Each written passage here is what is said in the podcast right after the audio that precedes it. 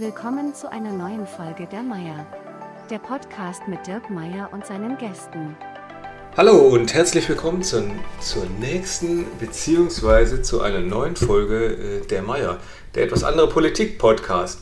Heute darf ich ganz herzlich den Franz äh, in meiner Runde oder als Gast äh, begrüßen. Franz, für die Zuhörerinnen und Zuhörer, die dich noch nicht kennen, stell dich doch gleich einmal kurz vor und dann verraten wir, über was wir sprechen. Genau, also ich bin Franz Dosch. Ich bin Vorsitzender der Jungen Liberalen Emding, bin auch Mitglied in der FDP. Beruflich bin ich ähm, Finanzbeamter, also habe da mittleren Dienst absolviert und bin jetzt seit drei Jahren dort ähm, angestellt und fange jetzt auch Studium beim Finanzamt an. Ähm, sonst, ich bin 22 Jahre alt. Ja, mehr gibt es, glaube ich, nicht über mich zu sagen. Ja, aber das ist schon in dem, aber das ist schon äh, mit 22 Jahren äh, Finanzbeamter im mittleren Dienst plus jetzt dann noch äh, ein Studium zu beginnen. Die Frage ist natürlich zum Studium, also beziehungsweise bevor ich jetzt die Frage stelle, erzähle ich noch kurz, was wir überhaupt heute besprechen wollen. Da der Franz ja, wie ich gerade schon gesagt habe, Finanzbeamter ist, und sogar dann wahrscheinlich im höheren Dienst äh, am Ende sein wird nach äh, dem Studium. Geht es nämlich heute auch um das Thema Finanzen, Steuern und auch um Digitalisierung am Ende noch ein bisschen.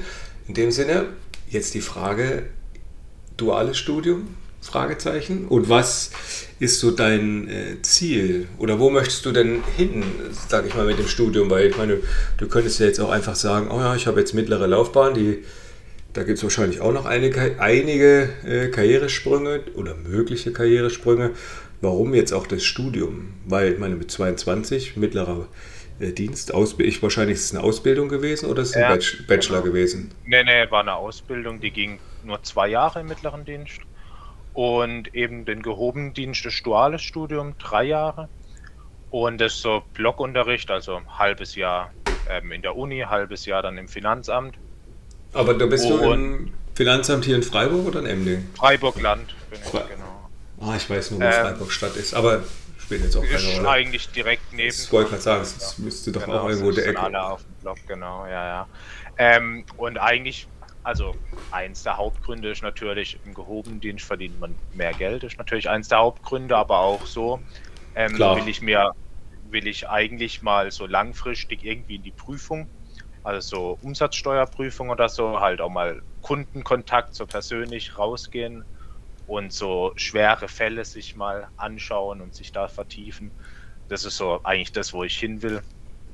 Genau, okay, aber ist das, ist das jetzt, äh, wie soll ich es fragen oder erzählen, ist das denn jetzt nicht äh, möglich? Also habt ihr da jetzt keinen Kundenkontakt oder was ist also, dein Spektrum, was du jetzt dann, oder was ist allgemein so das Aufgabengebiet oder äh, die Aufgaben, die du im mittleren Dienst zu tun hast oder bekommen hast und die im gehobeneren Dienst, außer dass du vielleicht im gehobeneren Dienst, sag ich mal, Führungsrollen übernehmen kannst?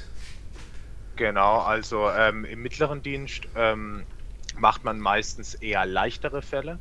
Und so diese schweren Fällen, die gibt man halt an Gehobendienst ab, weil die sich da auch besser auskennen.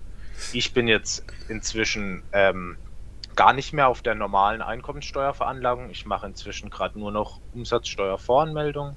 Also Unternehmer habe ich zu tun. Umsatzsteuer ist im Volksmund Mehrwertsteuer mhm, genannt. Mhm, genau. Und ich, und ich bearbeite die halt. Und ja, ähm, das ist relativ ja, einfach und sobald es dann halt ein bisschen schwieriger wird, gebe ich die Fälle an unsere Umsatzsteuerprüfer ab, alle gehobene Dienst und die okay. schauen sich das dann an und haben da dann auch einen Kundenkontakt. Also wir haben halt übers Telefon ganz normal, wie in einer normalen Firma auch Kontakt, aber jetzt nie so persönlich oder so in eine Firma mal hingehen oder so. Also ihr müsst dann quasi nicht irgendwie raus und dann hin und mal Hallo sagen. Nee, nee. Die, äh, dafür haben wir die Prüfer, genau. Die Steuerprüfung vor Ort, die man dann so kennt, die ich auch schon miterlebt habe. Genau. Das sind alles dann gehobene Dienstleute. Ah, okay, weil ich, ich habe das jetzt, ähm, ja, meine, meine, meine Eltern waren äh, Unternehmer und ähm, da habe ich das das ein oder andere Mal als Kind mitbekommen, wenn so die Steuerprüfer in der Tür stehen und auch bei mhm. einem Fußballkollegen, da will ich jetzt keine Werbung machen für sein Unternehmen, aber da habe ich es auch mitbekommen, da gab es auch eine Steuerprüfung und er sagt, das ist schon äh, nicht so witzig, wenn die kommen und vor allen Dingen äh, als Einzelunternehmer mit einem Angestellten eine Steuerprüfung zu machen und das äh. Unternehmen auf links zu drehen, fand ich jetzt auch irgendwie unverhältnismäßig, wenn man bedenkt, wie so manch andere äh, Unternehmen oder Menschen Steuern hinterziehen. Ja, ja. Wo fängt also man an halt und wo hört man auf? Ne? Verschiedene ne? Prüfungen, also es gibt Betriebsprüfung, Lohnsteuerprüfung, Umsatzsteuerprüfung und dass halt mal eine auf so ein Unternehmen fällt, ist relativ wahrscheinlich, zumal so, also große Firmen werden generell öfters mal geprüft und so mittelständische Unternehmen werden eigentlich auch mindestens einmal in der Laufbahn. Ich kenne auch viele Unternehmer so im Bekanntenkreis und da ist routinemäßig auch irgendwie das Finanzamt da. Also das, okay. ist da nie direkt unter Generalverdacht, weil die meisten Prüfungen, die laufen ja eigentlich, also kleine Sachen findet man vielleicht immer, wo einfach eine andere Rechtsauffassung oder so ist, aber im Normalfall laufen die meisten Prüfungen auf Null raus. Also die großen Haie sind echt, man, sind echt nicht oft zu finden. Ja, das ist ja aber auch gut so eigentlich. Ne? Aber ja, es ist ja, ja auch ein, es ist ja auch ein Zeichen dafür eigentlich, dass ähm, die Unternehmerinnen und Unternehmer sich eigentlich äh, an das geltende Recht halten und auch entsprechend ihre Dinge abführen. Denn oder ihre Steuern abführen entsprechend. Denn man muss ja halt auch immer sagen, ne, wenn ich immer so die ganze links äh, woke Welt höre äh, mit Umverteilung und Co., ja, wo du nichts einnimmst, kannst du auch nichts umverteilen. Ne? Ja, und, äh, also ich denke mal, bei den großen Unternehmen, da ist auf jeden Fall schwer Steuern zu hinterziehen, aber ich, aber gerade so Handwerker oder so, da weiß man ja auch, dass viel schwarz gearbeitet wird. Und hm. das Finanzamt hat halt nicht die Mittel, das zu unterbinden oder gerade in so Wirtschaften kriegt man ja nicht immer einen Beleg. Ich meine, die meisten Wirtschaften, die stellen Belege aus, aber es gibt ja auch gewisse Wirtschaften, wo man eher weniger einen Beleg bekommt und da ist halt auch oftmals Geldwäsche oder irgendwie sowas, wo dann gegebenenfalls keine Steuern abgeführt werden.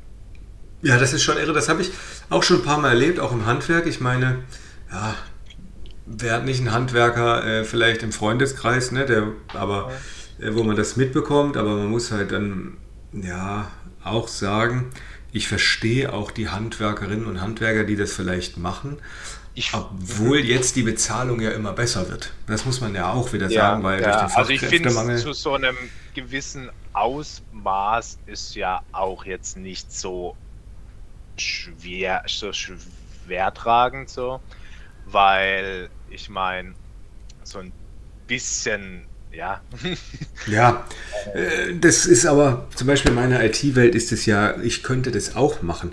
Für Freunde und Bekannte, sage ich mal, unter der Hand irgendwelche Webseiten oder Programme bauen, mache ich nicht, weil ich überhaupt keine Zeit dafür habe. Äh, aber theoretisch wäre das auch möglich und ich würde ja. das gar nicht mal aufs Handwerk begrenzen. Aber auch die ganze Schwarzarbeit, was du gesagt hast, es klingt jetzt blöd, ne, als ob jeder Schwarzarbeit macht, aber ähm, auch so in der Gastronomie, ich meine, eigentlich ist es ja auch nicht die Aufgabe vom Finanzamt, das zu kontrollieren. Ne? Das ist ja auch eigentlich Aufgabe vom Zoll, da äh, genau, entsprechende halt Kontrollen zu machen. Unternehmer auch, beziehungsweise die Steuerfahndung geht da auch oft raus. Und deswegen eigentlich müsste man auch viel mehr auf so Außenprüfungen setzen und eben den, den Innendienst, das was jetzt die meisten Beschäftigten im Finanzamt sind, das sollte eigentlich größtenteils digitalisiert werden. Ja, das ist dass, wahrscheinlich wie überall. Dass ne? halt der Außendienst viel mehr besetzt werden kann, weil das sind die Leute, die mal auf eine Baustelle gehen können und mal gucken können, ob da jeder angemeldet ist, die mal vor einem Laden stehen können mit einem Klicker, wie viel verkauft wird, wie viel Umsatz im Endeffekt angemeldet wird. So Sachen müsste man viel öfters machen, einfach stichprobenweise. Dann würde auch deutlich mehr, denke ich, bei rumkommen. Ja, aber gibt es das denn jetzt gerade gar nicht? Doch, doch, das gibt schon. Aber halt. Aber zu wenig halt. In einem Ausmaß, ja, ja. Also denke ich mal, dass das auf jeden Fall zu wenig gibt. Da wird auf jeden Fall, wird mehr auf jeden Fall nicht schaden, weil ich meine, wir haben hohe Steuern in Deutschland. Ja, das ist so. Aber ja. wir brauchen keine Steuererhöhung. Wir müssen jetzt erstmal gucken, dass nee. wir die Steuern, die wir schon haben, erstmal vernünftig ja, einziehen, genau. bevor wir überhaupt irgendwas erhöhen wollen. Äh, das sehe ich, äh, sehe ich vollkommen genauso. Das, seht, das sieht ja auch unsere Parteispitze, muss man ja auch sagen. Wir haben in Deutschland äh, kein Einnahmenproblem, wir haben ein Ausgabenproblem. Genau. Alleine, ein gutes Beispiel ist ja auch, sind auch immer diese 100 Milliarden jetzt Sondervermögen. Ich meine, Sondervermögen naja, ist auch nur ein Begriff für anderweitige äh, Verpflichtungen auf sich zu nehmen. Ich will es mal jetzt nicht Schulden nennen, aber auch inflationär, was schon wieder weggegangen ist von dem Geld. Und ich möchte auch gar nicht wissen, wenn du das in der Bundeswehr zum Beispiel betrachtest, da muss ja alles über das Beschaffungsamt laufen. Und wie viel Geld von diesen 100 Milliarden, ich will gar nicht wissen, wie viel da in der Struktur einfach versickert. Ja. Ja. Äh, da vergeht bestimmt ein Drittel, versickert einfach nur durch diese Strukturen. Ja. Wo ich mir denke, wenn das digital wäre, wenn das wirklich digital wäre, dann wäre das, glaube ich, echt ideal. Ich, auch diese, da muss man ja auch sagen, ich jetzt als Europakandidat würde da auch dagegen vorgehen. Alleine dieses, wenn ich, was ich beispielsweise einen Panzer bestelle, ne, dann muss ich das Ding ja in Europa manchmal weltweit ausschreiben. Alleine dafür geht so viel Zeit, Ressource und Geld drauf. Das finde ich schon echt irre. So dieses Ausschreibungsrecht.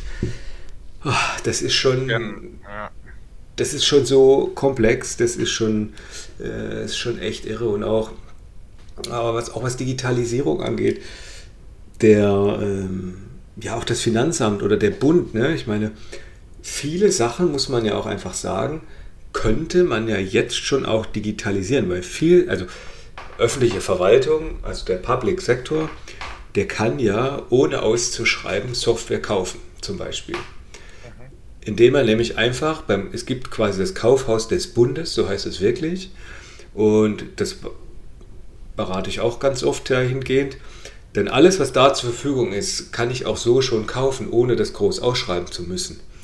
Und da gibt es schon einiges klar. Es gibt natürlich noch nicht viel, wenn ich irgendwelche Sonderlösungen brauche für sich ein Gesundheitsamt oder ein Krankenhaus, das ist nochmal eine andere Sache. Da werde ich da nicht fündig werden, aber gerade so in der Verwaltung gibt es natürlich da auch schon das eine oder andere was ich mir da besorgen könnte. Ja, also ich denke mir oft, unsere Programme werden oft von eigener IT sozusagen gemacht, also vom Land selbst. Ja. Und ich sag mal, die besten ITler hat das Land nicht, weil die besten ITler sind natürlich in der freien Wirtschaft, weil die deutlich mehr ja. bezahlt. Ja. Und deswegen verstehe ich nicht, wie ein Land, zum Beispiel wie Baden-Württemberg, nicht einfach hingeht, zum wertvollsten Unternehmen im DAX, SAP hingeht, wo es sogar ein Baden-Württemberg ansässig ist und denen sagt, hier nimm mal so und so viel Millionen oder lass eine Milliarde oh, sein und mach mir mal ein richtig gutes ähm, Finanzamtsprogramm, wo digitalisiert wird und wo dann die besten ähm, Programmierer unserer, unseres Landes sozusagen dran arbeiten, nicht irgendwelche Finanzamtsleute, die oftmals nicht mal die Ausbildung von irgendwie Programmierer genossen haben, sondern oftmals aus dem Finanzamtsbereich kommen und dann nur da eingesetzt werden, also die Klar. eigentlich groß nichts damit zu tun haben. Und da könnte man schon einiges mehr machen, also der freien Wirtschaft auch überlassen. Ja, definitiv, aber ich, ja, SAP ist schon ein wertvolles DAX-Unternehmen, aber man muss schon sagen, in der IT-Welt global betrachtet ist SAP kein, auf jeden Fall kein Global Player mehr weil er ist einfach zu alt, zu schwerfällig. Ja, ja. Das ist halt leider also, so. Da gibt es also viele, viele andere. Ich habe von vielen gehört, die mit SAP arbeiten, dass es nicht Furchtbar. so gut sein soll. Aber es gibt ja so viel, oder dass sie da irgendwie zusammen mit irgendwelchen anderen Entwicklerstudios oder irgendwie so da, da zusammen irgendwas äh, entwickeln oder so. Da müsste man irgendwas machen lassen, aber ich denke immer, der Staat sollte sich da größtmöglich raushalten, weil der Staat, der ist oft mal ineffizient und bürokratisch äh, ja. eben, wie du gesagt hast, mit diesem, wie viele Milliarden da schon versickert sind. Das ist in so vielen Strukturen, die der Staat hat, versickern so viel von Geld an irgendwelchen Verwaltungsleuten wie mich oder so oder an irgendwelche anderen Sachen. Und da könnte man so viel Geld einsparen oder effizienter nutzen. Ja, allein ich bin zwar ein größer, großer Freund von Föderalismus, was. Ähm, ja, ich auch. Aber manchmal ist er ein bisschen so, hinderlich. Aber oftmals so zum Beispiel für jedes Bundesland irgendwas eigenes im Sinne von ja. irgendeiner Oberfinanzdirektion oder so. Jedes Bundesland hat so ein eigenes Unterding. Das ist so verschwenderisch. Ein paar Sachen sollte man echt zentral deutschlandweit ähm, einführen, finde ich, weil da auch einiges eingespart werden könnte. Ja, definitiv, da gebe ich dir vollkommen recht.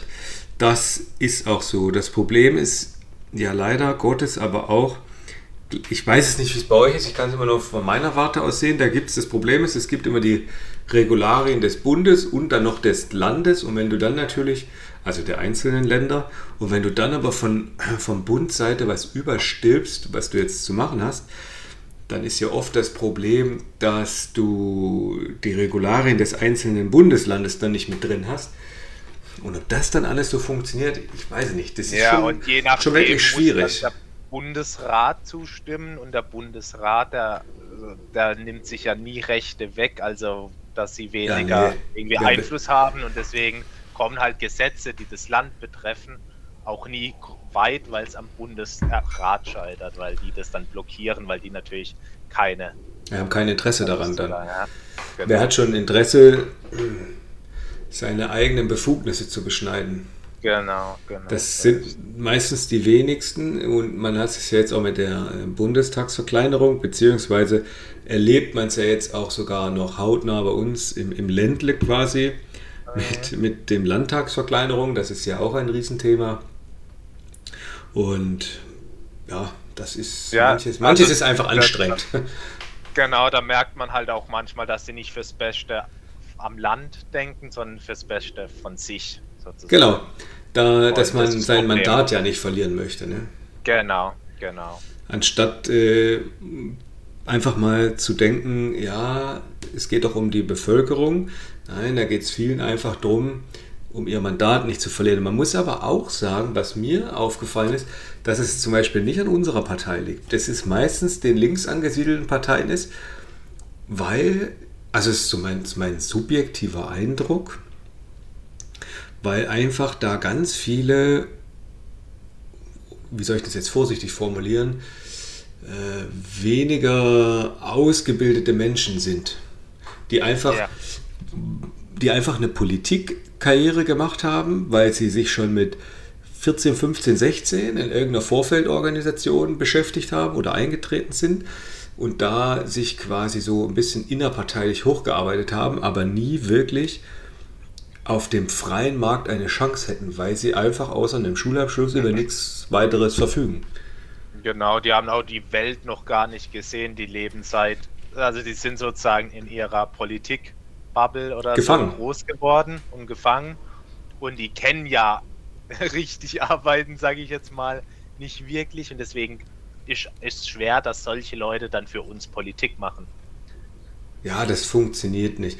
Also da muss man ja schon sagen, da sind wir ja bei den Freien Demokraten, was das Thema angeht, sehr, sehr gut aufgestellt. Ich wüsste jetzt bei uns im Kreis und auch in den Nachbarkreisen keinen oder auch in dem Landtag wüsste ich jetzt niemanden, der, der keine Ausbildung oder Studium absolviert hätte. Ja, ich Würde mir jetzt ad hoc niemand einfallen. Mhm. Ich finde, man sollte erst da gucken, dass man sozusagen selber irgendwas macht und sich Ja. dann sozusagen in die Politik traut oder geht. Definitiv, ja. War früher ja auch, würde ich sagen, normal, bis halt irgendwie so die, äh, die Grünen dann irgendwann aufgetaucht sind in den 80ern oder so. Und ich Ja, denke mal, ab da hat sich das dann so entwickelt. Aber ich meine, das ist jetzt nicht nur bei den Linken. Es gibt wahrscheinlich auch zum Beispiel einen Philipp Amthor. Der hat ja, glaube ich, auch in seinem Leben nichts anderes als. Ja, nichts anderes, das stimmt, nichts anderes als Politik. Aber Der hat Der gute- Studium.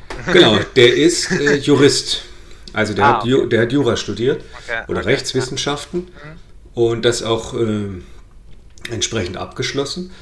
Aber ähm, ja, ich glaube, gearbeitet selbst als äh, Rechtsanwalt hat, Hat er, ja, hat er, glaube ich, glaub- nicht oder Ja, äh, entsprechend als Jurist. zu jung und so. Und Der älteste stark- 26 oder nee, jetzt ist er Ja. 30, ne? Der älteste 30-Jährige, den's- den man so genau, kennt. Ne? den den es gibt, ja. Aber genau, also das sind auch so, das, also eigentlich so eine Ausbildung sollte schon eigentlich drin sein. Ja, das muss das Mindeste sein eigentlich. Also ich hatte das ja mal, ähm, ja mal ange angeregt, auch in, auf einem Parteitag. Es wäre doch sehr be zu begrüßen, wenn es so eine gewisse Grundvoraussetzung gibt für gewisse Mandate oder Ämter. Ich möchte jetzt schon sagen, wenn man, ich sag mal, auf einem kleinen Kreis sich für ein Mandat interessiert, sag ich mal, als Gemeinderat oder als Ortschaftsrat, weil das sind ja die kleinstmöglichen äh, Ebenen, da finde ich das äh, vielleicht noch in Ordnung, weil da geht es ja an sich nicht um dich als Mandatsträger, sondern da geht es ja einfach um den Ort und die Gemeinde, dass die vorankommt. Da finde ich das noch okay, aber sobald es, finde ich, höhere Kreise nimmt, so was ich, wenn es Bezirkstag oder, oder Kreistag, finde ich auch noch okay, aber wenn es dann so Richtung Land, äh, Landrat und, äh, oder Landtag geht, also dann muss schon so eine so eine Mindestqualifikation da sein. Also finde ich entsprechende Ausbildung, entsprechende äh, vielleicht auch Berufserfahrung und auch Lebenserfahrung. Also ich weiß nicht, ich denke schon, dass es auch jemand, sage ich mal, mit Anfang 20 das gut machen kann, aber ihm fehlt halt in vielen Bereichen einfach auch so ein bisschen die Lebenserfahrung. Ja, also ich finde ja. so ein gewisses, für so die ein oder andere Position braucht es vielleicht auch so ein gewisses Mindestalter. Ja, zum Beispiel Bundespräsident kann ja nur einer werden, der mindestens, lass mich nicht lügen, aber ich glaube 45 Boah, Jahre ist. Ich glaube, ja, ich glaube erst 45 oder sowas. Und sonst hat man das eigentlich nirgends verankert. Nicht mal Bundeskanzler. Nee. Es könnte Nein. auch theoretisch ein 18-jähriger Bundeskanzler werden. Man muss einfach nur wählen dürfen, ja. dann ist man auch wählbar. Genau. Und das ist ein großes Problem. Ich meine, klar, allgemeine Wahl, also dass halt jeder die Chance hat, Gleichbehandlung und so. Aber da, da muss man halt auf jeden Fall abwägen, so. Oder müsste man sich auf jeden Fall was überlegen, aber das wirst wahrscheinlich niemals mm, das, das bekommen wir nicht durch, weil ich, also mir hat man dann direkt gesagt, das Antrag kann ich stellen, wird aber nicht weitergehen, der wird eigentlich abgelehnt, ja, ja. weil mit der Begründung Diskriminierung von Minderheiten weil auch jemand, der ohne Ausbildung ist oder ohne Studium oder was auch immer, muss die Möglichkeit haben, oder wie soll ich es anders formulieren, der Bundestag oder Landtag vertritt ja, da sollen ja alle Bevölkerungsschichten vertreten sein, vom, sage ich mal, vielleicht vom Arbeitslosen bis zum Professor, Doktor, was auch immer. Da muss ja alles, soll ja alles querbeet eigentlich sein, was mittlerweile ja auch. Genau, um das Volk zu repräsentieren, ja. Genau, um das entsprechende Volk zu repräsentieren oder unser Volk zu repräsentieren. Und wenn du natürlich da so eine Grundvoraussetzung reinbaust, dann äh, würdest du die ja automatisch mit ausschließen. Und ja. das möchte man ja natürlich nicht. Aber wo man es definitiv machen müsste, wäre, wenn jemand sich für ein ministeriales Amt zur Verfügung stellt. Ja. ja äh, beste Beispiel ist ja aktuell äh, unser Wirtschaftsbereich äh, oder ähm, entsprechend die Außenpolitik. Da ähm, wäre es schon gut gewesen, also verfügt ja über entsprechende Qualifikationen im Sinne eines Studiums, aber da wäre es schon gut gewesen, wenn man einfach auch vom Fach ist. Obwohl das auch in die Hose gehen kann, das sieht man im, Gesundheits-, im Gesundheitsbereich. Da hat man da äh, einen Arzt sitzen, der nie wirklich als Arzt gearbeitet hat, also von daher bringt es da auch nichts. Ja, ja. Also, aber Ministerposten ist sehr bedenklich und generell, also am krassesten ist ja, glaube ich, bei den Grünen hat man ja auch so mitbekommen, dass da halt ja, schon, schon viele ohne Ausbildung sind so. Und ich meine, so ein kleiner Teil gehört auch natürlich dazu so, aber wenn es so überhand nimmt wie in manchen Parteien, ist das schon, finde ich, auch zu viel. So. Äh, definitiv. Das nimmt, äh, finde ich, sehr. Also, es hat uns. Oder ich formuliere es mal anders. Mir werden bestimmt, mir fallen ad hoc fünf Leute direkt ein, die einfach ohne gewisse Grundqualifikation im Sinne einer Studiumsausbildung im Bundestag sitzen. So ad hoc fallen mir, glaube ich, fünf Stück jetzt ein. Also, und ähm, ja. das finde ich dann schon, ja, schon bedenklich. Ich meine, sie, äh, die, die mir einfallen, möchte jetzt da kein Bashing und keinen Namen nennen, aber ich glaube, das erfüllt ist keiner in einem Amt oder in einem Mandat im Sinne von Minister, Ministerin oder Minister, das ist keiner. Aber nichtsdestotrotz sitzen da halt Menschen, die in Talkshows dann Dinge raushauen, wo ich mir dann auch denke, Gott, das ist doch, das stimmt doch überhaupt gar nicht, was, die, was der oder diejenige da jetzt gerade erzählt. Ich denke mir ganz oft, das hat meine Oma früher mal gesagt, Schuster, bleib bei deinen Leisten. Und äh, das Gefühl habe ich mittlerweile nicht, weil jeder mischt sich überall ein, obwohl er keine Ahnung davon hat. Ich merke das ja ganz oft äh, auch im Berufsalltag. Jetzt bei mir, weil wir digitalisieren ja entsprechend äh, im Public Sektor Gesundheitsämter und äh, Krankenhäuser und Co. Und da hast du ganz oft Leute, die dein, dein Gegenüber im, im, im Gesundheitsamt sind oder im, Minister, im Ministerium entsprechend wo du dir dann auch wirklich die Frage stellst, warum bist du hier? Du weißt eigentlich nichts. Ja, ja, ja. Das findest du aber immer. Also Leute, die denken, sie wissen alles besser, obwohl sie keine Ahnung haben. Das, und bei Politik wird es oft sehr deutlich, dass Leute da mitreden und eine Meinung haben. Ja, die darf man ja auch gar haben. nicht bewandert sind. Ja, die, klar, die dürfen ihre Meinung haben, aber die sind da halt einfach bewandert, haben ja. sich dann null mit ausgesetzt, aber haben ja. trotzdem eine Meinung, von der sie auch nicht abweichen. Nein, ideologisch fest. Oder ideologisch draufbleiben, ja. ohne sich irgendwie was anderes anzuhören. Das ist das Problem. Also es ist nicht das Problem, dass man eine Meinung hat, das soll jeder seine eigene Meinung richtig, haben. Ja. Aber dieses ideologische Festhalten an irgendwas, obwohl man sich groß nicht mit einem Thema beschäftigt, das ist das Problem. Das ist schon, das ist schon, das ist schon wirklich irre und das ist ein Riesenproblem. Das ist so wie in der Twitter-Bubble ging das jetzt rum, dass ähm, im öffentlichen Sektor Gelder gestrichen worden für Digitalisierung. Angeblich nur noch 3,2 Millionen Euro, wo ich mir dachte, hä, also zum einen ist die Zahl, woher kommt die Zahl 3,2 Millionen Euro für ein ganzes Land? Das ist totaler Quatsch weil ich meine, ich digitalisiere den Public Sektor und die öffentliche Verwaltung. Und äh, alleine wenn ich dann ans Krankenhaus Zukunftsgesetz, das ist jetzt schon wieder ein bisschen äh, Krankenhaus, aber es ist ja auch Public-Bereich, da stecken hunderte Millionen drin für Digitalisierung. In, und auch für die öffentliche Verwaltung, da stecken zig Millionen Euro, äh, sind da ähm, zur Verfügung gestellt worden zur, äh, zur Digitalisierung der Verwaltung. Und da denke ich mir auch, da haut wieder irgendjemand irgendwas Schwachsinniges raus, weil er glaubt, das sei irgendwie richtig, weil er glaubt, sich da auszukennen, aber eigentlich macht er das überhaupt nicht. Und dann geht es natürlich los. Und so kann ich natürlich Ängste auch schüren unter den Leuten. Und das, das finde ich ganz, ja. ganz furchtbar. Das ist das so. ist auch das Problem an diesen Medien, so Telegram, Twitter, ja, ja, weil genau. wenn die Leu wenn Leute was behaupten, dann wird es oftmals von vielen Leuten nicht hinterfragt. Nein, also, eben. Und es wird einfach unkommentiert geteilt und das zieht mhm. dann so Kreise, wo ich mir denke, ja, und ich schreibe ganz oft auf Twitter, ja, bitte mal die Ursprungsquelle oder äh, Fakten, ne? Also auf, oder was ist die Datenbasis jetzt von diesen Aussagen? Da merkst du sofort, wenn dann direkt so was zurückkommt, so eine Beleidigung, da weißt du, okay, da steckt gar nichts dahinter. Ja, ja, oder, oder wenn dies irgendwie von Telegram irgendwas ist, dann kannst du da eh nichts glauben. Ja, ja, genau. Telegram, das ist ja ganz äh, fanatisch, frenetische Menschen da zum Teil unterwegs.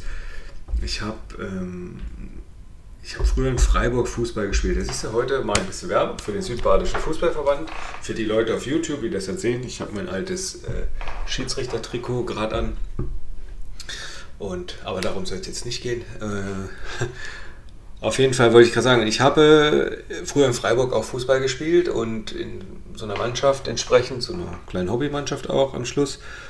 Und da hatten wir auch jemanden dabei auf, auf der Vorstandsebene, ich sag dir, also ich habe, das war mein erster Verschwörungstheoretiker, den ich kennengelernt, also den ich länger schon, den schon einige Jahre kenne, aber wo ich, wo ich dann dachte, ach du meine Güte, dann werden von irgendwelchen, wie hießen die, kennen, kennen, irgendwas, Kanälen und ich habe da schon irgendwann gar nicht mehr zugehört, weil ich mir dachte, oder dieser Reitschuster und Co., wo du dir dann wirklich denkst, Gott, was sind das für Zahlen, Daten, wo kommen die her?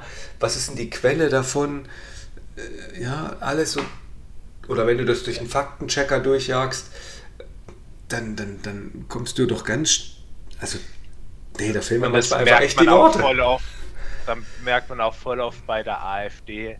Das ist selbe Spiel. Klimawandel zum Beispiel, wenn die da irgendwelche Wissenschaftler zitieren wo behaupten, dass es den menschengemachten Klimawandel nicht gibt, obwohl Tausende von Wissenschaftlern was anderes sagen und da, keine Ahnung, zwei, drei Wissenschaftler deren Meinung stützen, dann zitieren die immer die. Ja, sagen, genau. Schon, Wissenschaftler, das muss stimmen. Aber nur weil der das sagt, ist das nicht richtig. Nee, eben. Also ich denke auch, dass es den, also was heißt, also ich finde immer dieses, ähm, auch dieses Klimakrise, ich finde, dieses Wort ist einfach vollkommen falsch gewählt, weil das ist so ein politisches Angstmachwort. Es ist einfach so ein politisches Wort, was da in den Raum geschmissen wird. Ich glaube schon, dass dies oder dass wir das schon beeinflussen müssen, aber auf eine andere Art und Weise als zum Beispiel die Menschen, die sich da äh, clevererweise an Straßen und Gegenständen festkleben.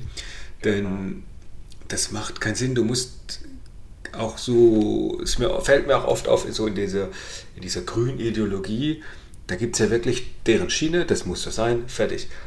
Aber du musst doch, um das effektiv und nachhaltig wirklich zu ändern, musst du doch in die Breite gucken. Du musst ein breites Spektrum aufbauen.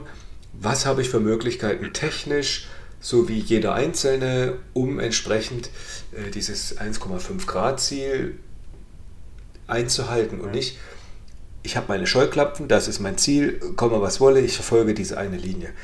Und man, das ist doch der falsche Weg. Du musst doch man offen... muss auf jeden Fall gucken, ähm, dass man die Leute mitnimmt, weil ja. äh, man, kann nicht, man kann nicht auf Zwang da irgendwas machen und dabei die Wirtschaft gegen die Wand fahren, so grob gesagt jetzt einfach mal, oder immer mehr steuern und alles nur, damit wir dieses eine Ziel erreichen. Weil ich sag mal, Deutschland macht ja, glaube ich, was sind es, 1% vom ja, weltweiten Treibhausgas. Ja. Und ich meine, wir müssen klar was ändern, weil 1% ist 1% so, sonst könnte jeder sagen, wir machen doch nur so und so viel. Ich meine, wir müssen ja, aber vorangehen, aber wir müssen auch zeigen, dass es geht, Ökonomie und Ökologie zu vereinen und dass ja, genau. sich um, um dieses Klima kümmern nicht gleich heißt, dass die Wirtschaft kaputt geht. Oder sich um die Wirtschaft kümmern nicht gleich heißt, dass das Klima vernachlässigt wird. Man muss zeigen, auch anderen Ländern, die eben äh, da sind, wo, dass die sich erstmal um Wirtschaft kümmern müssen, weil ich die ganzen afrikanischen Länder oder auch viele asiatische Länder, denen ist doch egal, das Klima. Die wollen einfach nur gucken, dass ihre Wirtschaft stabil läuft, dass die Lebensqualität da erstmal hochgeht. Und diese Länder würden niemals mitziehen, wenn, wenn sie den, das Beispiel Deutschland sehen, dass wir unsere nee. Wirtschaft gegen die Wand gefahren haben, ja. nur ums Klima zu retten. Und wenn wir denen beweisen, dass es geht, Ökologie und Ökonomie zu vereinen, dann würden die eher mitziehen, wie zum Beispiel ein China, ein Indien, ein Nigeria, ja. ein Brasilien. Das Kannst sind ja, ja die allgemein die BRICS-Staaten die, die ganzen BRICS-Staaten, das sind ja diese Leute, die den größten Teil ausmachen. Und genau. die mitmachen, wenn wir denen beweisen, dass es geht, ja, dann das, haben wir es geschafft. Dass der, das zum Beispiel vorangehen. Genau, das zum, ich finde auch, dass zum einen A, der Wohlstand nicht gefährdet wird, die Wirtschaft nicht gefährdet wird, uns vielleicht sogar ausgebaut wird.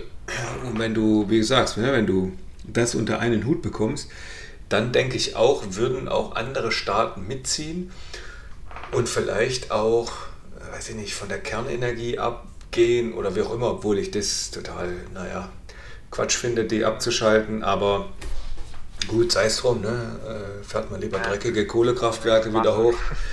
Das ist halt gerade leider Gottes so. Ähm, ja. Obwohl man da auch sagen muss, ich meine, die, da schimpfen ja auch jetzt alle immer auf die Ampel, aber das wurde ja nicht von der Ampel so. Man hätte sie verlängern können um ein halbes Jahr oder um ein Jahr, die Laufzeit, ja, keine Frage. Äh, hätte man auch meiner Meinung nach nachmachen müssen. Aber der Ausstieg wurde ja viele Jahre vorher schon beschlossen mhm. von äh, CDU-Regierung. Und da jetzt drauf zu schimpfen, ist natürlich jetzt auch immer schwierig. Da jetzt alleine die Grünen vors Loch zu schieben, finde ich, ist auch nee, der nee, falsche Weg. Nee, Auch wenn ich jetzt persönlich überhaupt kein Freund der Grünen bin, aber da muss man sich schon auch mal einen Schutz nehmen und muss auch sagen, da, ja, sie standen da ein bisschen, oder was der Ampel ganz oft fehlt, ist so ein bisschen die, wäre eine bessere Kommunikation nach außen. Äh, das wäre, glaube ich, sehr, sehr hilfreich. Ja. Dass man nicht immer so das Gefühl bekommt, sie wären alle sonst äh, wie arg verstritten. Das würde schon sehr helfen. Ähm, wenn da vielleicht der ein oder andere Kommunikationstrainer ja. oder Trainerin da äh, vielleicht den ein oder anderen Workshop mal halten würde. Ich meine, wenn du dich tief mit der Materie beschäftigst, wir sind jetzt Politik interessiert, wir gucken ja, was die da machen und warum genau was passiert.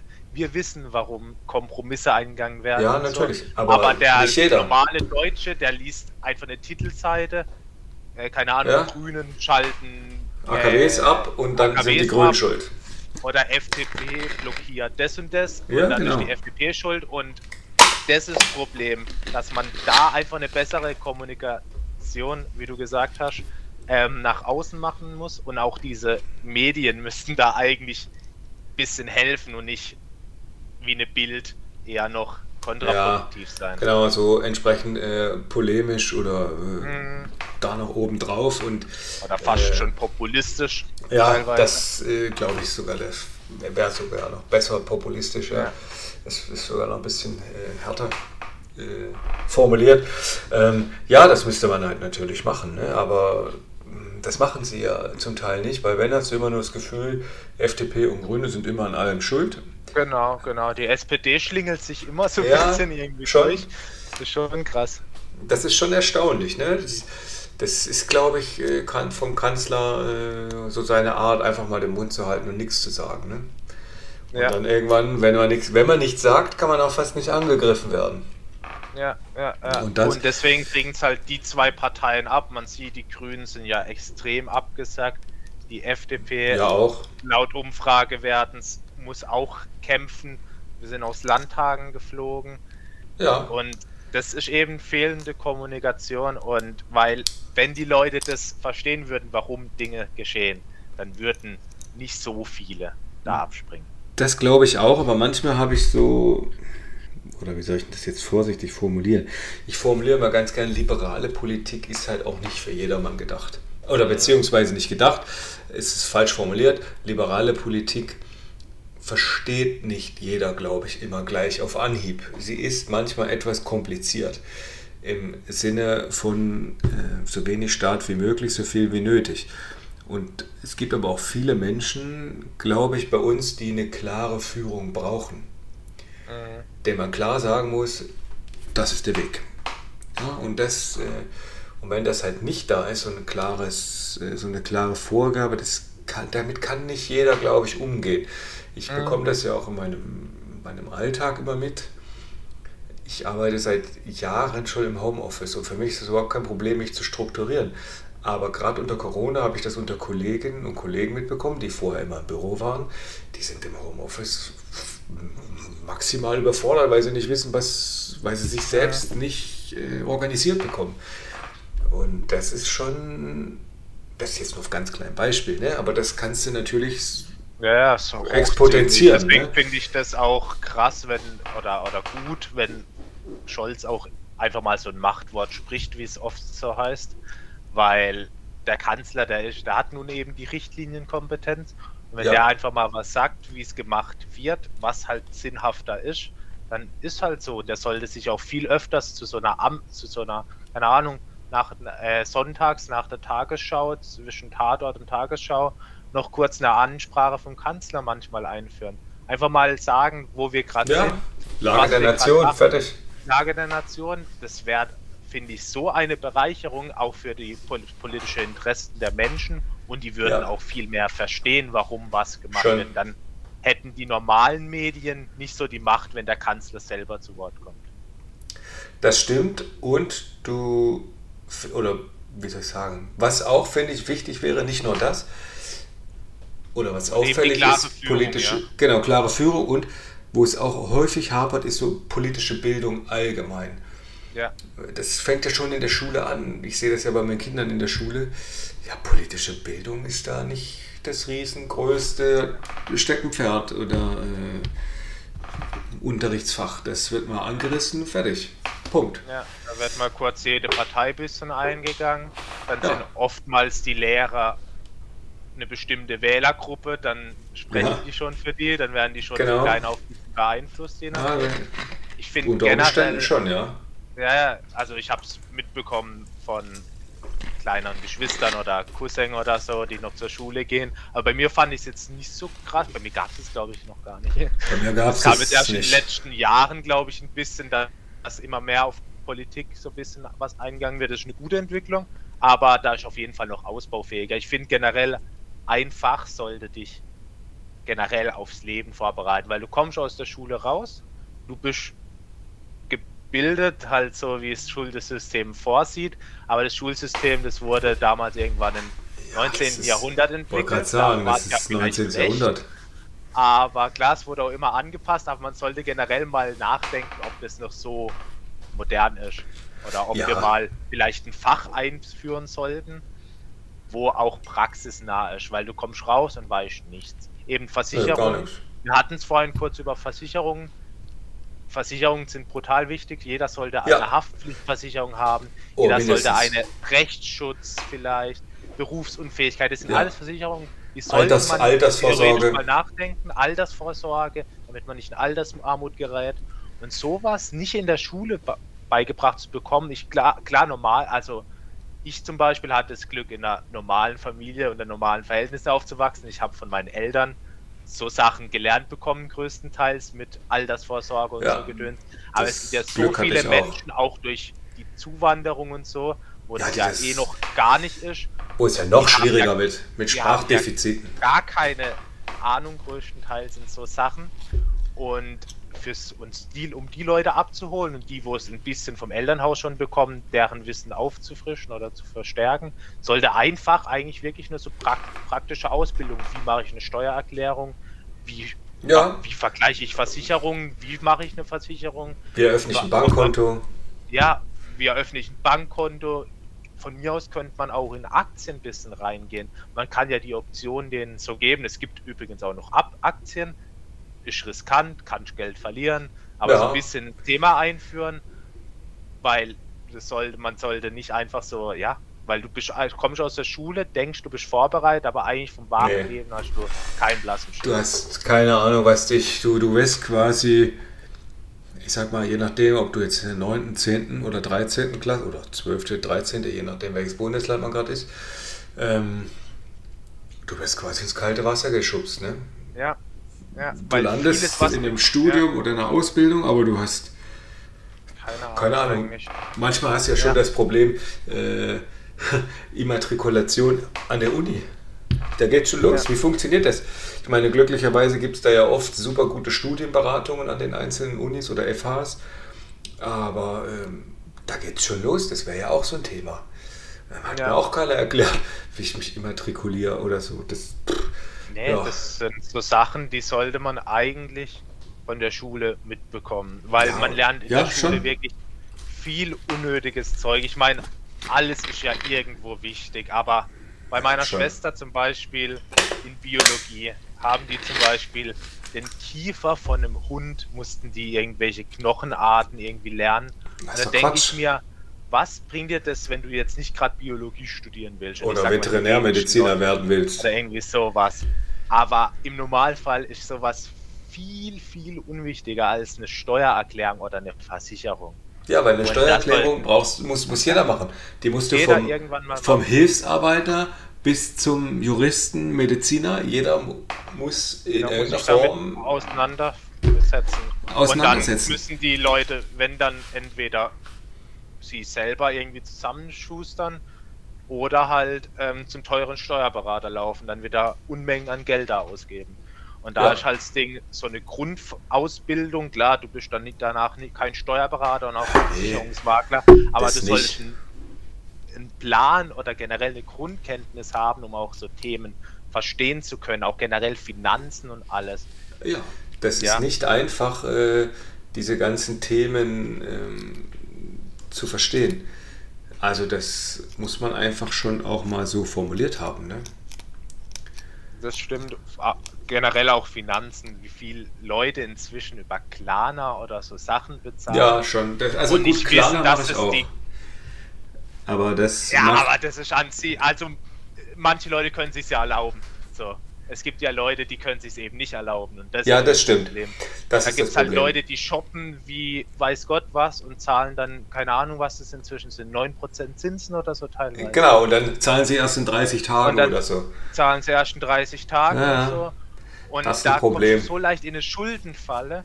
Oder, ja, und so Ja, das ist vor allen Dingen dann so eine Spirale, Genau. aus der Da du nicht mehr so einfach rauskommst. Und da müsste der Staat ansetzen, auch als Fürsorgepflicht, um seine Bürger zu gewährleisten. Ist das eigentlich die fast das wichtigste Fach? Ist fast noch wichtiger als Mathe. Also Mathe. Ja, wo ich sagen, also Mathe, äh, das Wort, der Wort ja drauf rumgeritten im Studium, dass ich auch zweimal durchgefallen bin. Aber äh, jetzt so im Alltag, ich, ja, beim Programmieren, klar, logisch, um äh, Strukturen und Algorithmen zu verstehen und Co. Aber ansonsten, ja. Ja, Mathe ist, glaube ich, eigentlich. Also Entschuldigung, das aber ja, höhere Mathe ist, glaube ich, eigentlich nur, ums logische Denken zu fördern. Ja, schon. Weil das höhere Mathe brauchst du in der Praxis eigentlich nicht. Das ist einfach nur, um generell die Gehirnstrukturen für so Sachen ja, zu machen. Und ich habe auch alles Mögliche gelernt, also in der Realschule, ähm, von irgendwelchen Parabeln und so Gedöns. Und ich, ich muss jetzt in meinem Ausbildung, denkt man erstmal Finanzamt, brutal viel rechnen. Ich brauche mal plus minus mal geteilt. Also nach der vierten Klasse Grundmathekenntnisse hätte ich eigentlich die Ausbildung vom nur finanziell, also von Mathe-Teil machen können beim Finanzamt. Mehr brauche ich nicht. Ich brauche plus minus mal geteilt. Ich muss da groß kein Pythagoras rechnen. Klar, das braucht man bestimmt in ein paar Berufen. Aber da gibt es auch so viel unnötiges Zeug. Und da wäre Ja, halt schon. einfach so ein allgemeines Fach für so praktische Ausbildung viel wichtiger. Ja, das kannst du ja, weiß ich nicht, Wirtschaft oder wie auch immer, Lebensführung, wie auch immer du das betiteln Ja. willst, dieses, dieses Unterrichtsfach. Aber da gäbe es ja schon extrem viele Ja, Möglichkeiten. wenn, wenn wir da noch Und eine, Bedarf. eine halbe Stunde oder so drüber nachdenken, dann haben wir da einen ganzen Stundenplan voll. ja, das ist ein Also, Lehrplan für die nächsten so drei Jahre ja, voll. Für die nächsten drei Jahre Ja. voll. Das, da da, da gibt es so viel, was dir nicht beigebracht wird, was eigentlich richtig Ja. wichtig ist. Was wirklich für die Lebensführung wichtig wäre. Aber es ist halt leider Gottes wie überall im Leben, ne? Es ist da, oder in, im Schulleben, da fehlt es an vielen Ecken und Enden die Lehrpläne, wenn du die anguckst. Der erste Schultag, also jetzt sind wir am 11.09. ging die Schule hier in Baden-Württemberg ja wieder los. Die Schule hat noch nicht mal angefangen. Da haben wir über die, also immerhin muss man sagen, die Schule hat mittlerweile hier eine Schulcloud, eine Schul-App, wo sie dann so Stundenpläne und sowas ähm, äh, verteilen oder sonst jegliche Informationen, immerhin. Die Schule hat nicht mal angefangen, da kam die erste Meldung, dass der Unterricht am ersten Tag ausfällt. Weil Lehrer fehlen. Wo ich, mir, wo ich mir dann auch denke, wie kann das sein? Die Schule hat noch nicht mal angefangen. Es gibt einen Lehrplan bzw. einen Stundenplan und dann kommt die, ein Tag vor Schulbeginn kommen die ersten Nachrichten rein, dass hier und da schon wieder Stunden ausfallen wegen unter Krankheit, Lehrermangel, entsprechend etc. Meine Krankheit, wer krank ist, ist krank, ist keine Frage. Ja. Aber äh, wie kann es sein, dass am allerersten Schultag schon Stunden ausfallen nach den Sommerferien? Also da, das ganze System ist so kaputt. Aber ich glaube, da könnten wir eine extra Podcast-Folge Das, das, machen. das, das, das wäre komplett nochmal ein neues Fass, Ja. da könntest du drauf einsteigen, weil generell der Lehrerberuf, also ich persönlich würde den nicht machen wollen, allein ich auch wegen den Kindern heutzutage teilweise. Aber Also ich würde das auch nicht machen wollen. Aber äh, ja, was willst du machen? So ist das halt. Ne? Also mein Welt wäre es nicht. Was ich jetzt eigentlich sagen wollte, Franz, wir sind jetzt schon bei fast 50 Minuten. ja, also- wir, wir könnten noch ewig weiter quatschen. Ich glaube, wir könnten jetzt so- noch sehr, sehr lange sprechen. Ja, ja. Ich habe mich ein bisschen vorbereitet mit so Steuern und Digitalisierung und da und jetzt sind wir so abgeschweift. Es ist gut, aber ne. Ja, ich aber glaube, ich glaube, wir müssen. auf jeden Fall. Wir müssen auf jeden Fall einen Schnitt machen. Ja, Jedenfalls können ich wir ja mal mal. in Zukunft nochmal eine Folge aufnehmen, wo wir noch weitere. Also ich würde, ich würde das sogar nicht nur in Zukunft, also ich würde das sogar vielleicht äh, zeitnah machen, dass wir ähm, auch für die Zuhörerinnen und Zuhörer jetzt, ich hoffe, es war bis dahin äh, auch spannend, unserer Diskussion oder unserer äh, Diskussion einfach zu folgen oder äh, auch die Inhalte. Ich würde das vielleicht sogar sagen, dass wir vielleicht in, weiß ich nicht, zwei, drei Wochen, weil normalerweise habe ich so einen Rhythmus vier, Ja. sechs Wochen, aber da wir so viel Gesprächsstoff noch haben und eigentlich zu unseren eigentlichen Themen noch gar nicht so arg gekommen sind, Ja. äh, vielleicht äh, in zwei, drei Wochen die nächste Folge raushauen. Äh, Weil ich glaube, wir könnten auch noch eine Stunde oder zwei sprechen. Ja, auf jeden ich Fall. glaube, das sprengt ja fast den Rahmen. Sprengt auf äh, jeden Fall heute den Rahmen, genau. Für heute reicht Weil ich, ich habe jetzt zwischendrin mal eine Sicherung gemacht. Äh, Jetzt sind wir dann, ja, bei gut, diese Aufnahme läuft jetzt irgendwie seit sieben Minuten und die andere lief jetzt irgendwie 42 Minuten. Also, äh, ich glaube 42 oder 48, ich bin mir jetzt gar nicht so sicher. Okay. Aber bevor wir jetzt äh, uns weiter verrennen, liebe, liebe Zuhörerinnen, liebe Zuhörer, lieber Franz, ich würde sagen, wir beenden jetzt hier. Ich hoffe, ihr hattet Spaß. Lasst äh, uns gern in den Kommentaren auf YouTube, auf Spotify, auf Apple, wo auch immer ihr es hört oder auch seht, haut in die Kommentare, was ihr gern oder was ihr für Fragen habt. Auch gern kritische Fragen. Äh, dafür sind wir immer offen. Äh, dann würden wir die nämlich einfach in die nächste Folge mitnehmen und dann dort besprechen. Ähm, genau. In dem Sinne wünsche ich euch allen, wann auch immer ihr das hört, einen wunderschönen Tag, Abend, Nacht, gute Autofahrt, schönen Arbeitstag noch, schönen Urlaub, schöne Ferien, was auch immer. Und ich würde sagen, wir hören uns beim nächsten Mal. In dem Sinne, bis dahin.